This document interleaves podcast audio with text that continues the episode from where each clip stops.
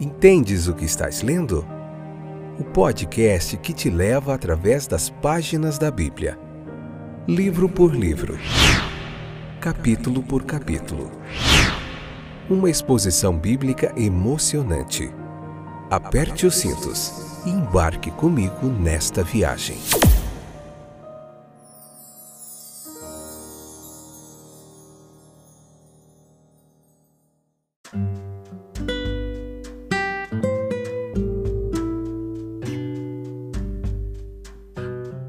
Olá, meus queridos, estou de volta. Sou Fábio e esse é mais um episódio do nosso podcast Entendes o que estás lendo? É, vamos lá. Hoje é do capítulo 24, parte 1, episódio de número 236, a terceira temporada. Tudo bem com vocês? Graças à bondade e misericórdia do nosso Deus, nós estamos aqui mais uma vez para nós aprendermos juntos da palavra de Deus. Então fica aí, porque tem muita coisa legal para a gente aprender. Leia o capítulo 24 se possível e depois você vem para cá, convida mais gente e vamos juntos aprender com muito temor e tremor, nos debruçar sobre a palavra de Deus, para nós recebermos deles toda dela da palavra de Deus e dele, do nosso Deus, todas as diretrizes necessárias para nossa vida aqui e na eternidade, né? Vamos lá. O próprio Moisés subiu ali ao Monte Sinai. Era natural que Moisés fizesse isso. Foi bom para ele estar ali, porque ali na presença de Deus a sua fé foi fortalecida.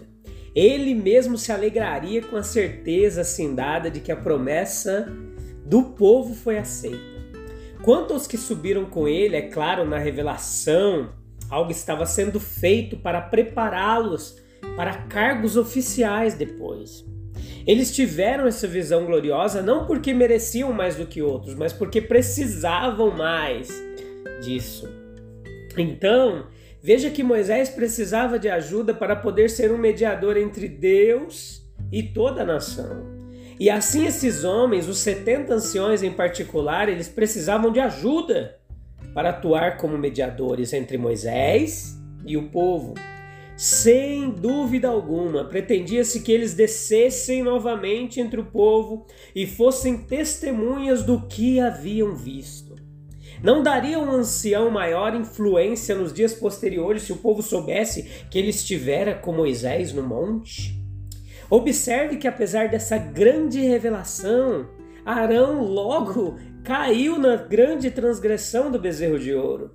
E pouco depois, Nadab e Abiú, é, um dos que estiveram ali junto com Moisés, também pereceram diante do Senhor por sua desobediência. Vejam que eles viram o Deus de Israel. Há uma referência misteriosa aqui, mas muito instrutiva quanto ao que exatamente eles viram, quanto à forma que foram vistas. Nada é dito. E mesmo em relação às circunstâncias, nada mais se arrisca do que apenas uma indicação. E uma vez que encontramos essa reticência aqui de descrição, cabe a nós colocar a restrição correspondente em nossas conjecturas. Nós podemos inferir aqui que o objetivo dessa visão era dar um contraste claro e encorajador entre o que era visto agora e o que havia sido visto antes. Quando vemos toda aquela estranha mistura de terríveis trevas, luz, som que compõe a trovoada, sabemos que a natureza está se esforçando para recuperar o equilíbrio. Primeiro, a presença de Deus ela é conhecida em meio a trovões, relâmpagos e fumaça, e tudo treme no seu centro, exceto ao toque de seus pés. Então há mudança para onde ele é levantado acima da terra. Em vez de perturbar, perturbação, a paz imperturbável, a beleza e a profundidade. E assim, por este símbolo externo, nós devemos pensar no silêncio, um coração imperturbável onde habita o Deus reconciliado. Quanto mais completa essa reconciliação, mais estabelecida a paz que temos com Deus. Mais o estado de nossos corações pode, pode ser indicado pela linguagem que é aqui empregada. Era pouco crível, pouco palpável que os homens vissem a Deus e pudessem viver. Como somos dependentes. Para nossas próprias conclusões de experiências limitadas, às vezes dos medos mais supersticiosos. Chegará o dia em que, se aceitarmos todas as ministrações purificadoras da parte de Deus, não apenas veremos Deus e viveremos, mas também nos maravilharemos de que pudéssemos viver tanto tempo sem contemplar a beleza da sua face. Essa benignidade ela é particularmente experimentada quando lhes é permitido comer e beber diante de Deus. É no companheirismo da mesa que comumente se supõe que as relações sociais atingem a sua perfeição. Este comer e beber diante de Deus aqui do texto indicava que uma certa compostura mental havia sido alcançada e que a companhia tinha algum prazer real da posição em que estava colocada a uma apresentação da bênção divina, que sempre repousa na verdadeira comunhão dos santos. Todos os que estão, estão certos com Deus, pessoalmente são reunidos para usufruto unido, bem como para um serviço unido. Não há lugar onde os corações dos homens sejam realmente um, a não ser quando eles estão reunidos diante daquele que tem a obra de Safira sob seus pés ali e somente ali encontramos o segredo daquela harmonia penetrante que dissolve e destrói totalmente todas as discórdias. Veja que foi como se eles tiveram uma visão de Deus ali. Êxodo capítulo 24, primeiro, versículo 2, versículo 9 ao 12. Antes da ratificação ali da aliança, Deus havia dado a Moisés instruções de que imediatamente após a conclusão das cerimônias, ele, juntamente com Arão, Nadab e Abiú, que eram representantes do futuro sacerdócio levítico, 70 dos anciões de Israel deveriam ir ao monte. Isso tudo deu uma visão do caráter de Deus. Até certo ponto, de seu caráter essencial. Aqui fala no texto do, da safira. O azul da safira simbolizava sua santidade, enquanto no profundo e claro ela refletia sua pureza imperturbável, sua superioridade à paixão e a todas as perturbações terrenas, sua perfeita bem-aventurança, sua transcendência sobre a criação, etc etc. Mas especialmente nós vemos aqui a revelação do seu caráter gracioso. A ideia sugerida era de um Deus em paz com Israel, reconciliado. A visão seria lida em seu contraste com a revelação anterior. Os terrores do legislador foram agora postos de lado. Tudo é doçura, beleza, serenidade, amor, essa visão de Deus como um Deus em paz com Israel é mediada pela oferta de sacrifício. É assim também sobre o Evangelho. Deus estava em Cristo reconciliando consigo o mundo. Isso era simbólico de um privilégio. Os nobres, embora na presença de Deus, não sofreram nenhum dano sobre os nobres dos filhos de Israel não pôs a mão. Ele poderia ter feito isso, pois eles eram pecadores por natureza. Mas eles estavam seguros, como aspergidos com sangue de expiação, e como na presença de um Deus de misericórdia, como nós, que, embora pecadores, temos permissão em Cristo para nos aproximarmos de Deus. Ele não nos prejudicará, ele nos acolherá, aceitará e nos abençoará.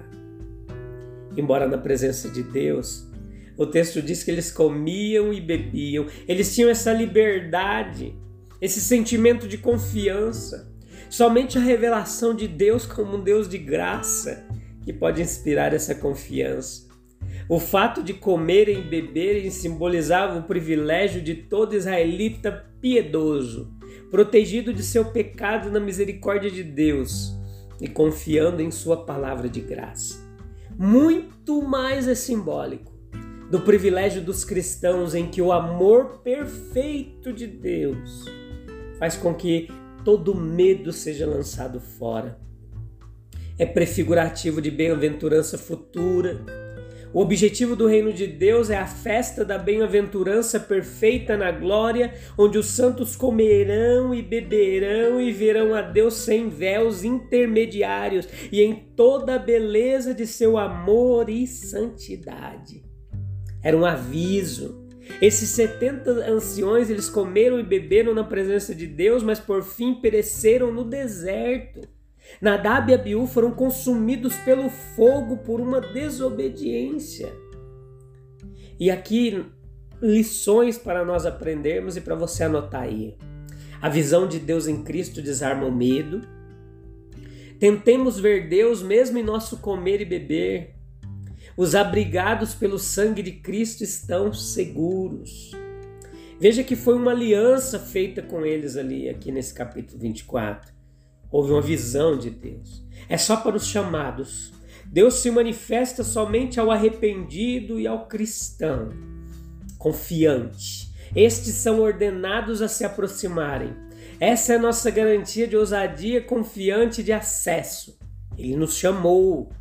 A visão é concedida àqueles de cujo meio mediador foi para a presença imediata de Deus e que esperam o seu retorno é dado à medida que sobem ao monte onde é declarada a vontade do Senhor. O coração que busca a santidade admite a luz na qual Deus aos poucos se manifestará. A visão é certa. Eles viram o Deus de Israel, de que forma que ele se revelou ali nós não sabemos. Mas é isso que o texto diz.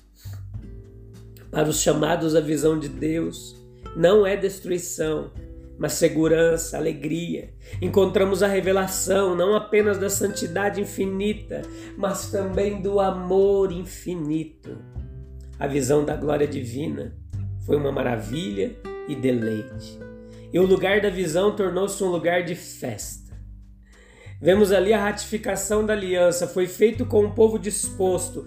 Todas as palavras que o Senhor disse, faremos. Foi feito com o povo que estava de posse dos testemunhos de Deus. Ele disse-lhes todas as palavras da lei, ele escreveu todas as palavras do Senhor. A luz de Deus deve revelar o pecado e a necessidade antes que possa manifestar a sua salvação. Deus e seu povo estão unidos pelo sangue do sacrifício aceito. O sangue da aspersão é paz e poder para os salvos. E os termos dos pactos ali, nós vemos do pacto, nós vemos que eles foram aceitos. Moisés veio e contou ao povo todas as palavras do Senhor e todos os julgamentos. Durante todo o caminho até o Sinai, o povo teve oportunidade de ver o poder de Jeová no Sinai. Algo de sua glória havia se manifestado, e agora, nessas palavras e julgamentos, o caráter e a vontade de Jeová foram revelados. É observável que em sua primeira aproximação ao Sinai, o povo expressou sua disposição de ser obediente a Deus. De fato, nós podemos ter uma compreensão muito imperfeita de suas declarações, mas as declarações em si, elas são perfeitamente claras, exigindo apenas que nossas mentes sejam trazidas a um estado correto de humildade e concentradas no estudo dos santos mandamentos de Deus com o necessário grau de atenção. O povo lhe respondeu a uma só voz. Houve uma notável unanimidade a emoção encontrada nessa aceitação unânime pode ser atribuída em alguns casos a uma consciência completamente desperta, desejando viver uma vida completamente justa e estar em verdadeira e completa conformidade com a vontade de Deus. Mas enquanto não houve nada mais do que um grito imprudente daqueles que, depois de tudo que Deus havia dito, ainda não tinham o menor conhecimento de Sua vontade.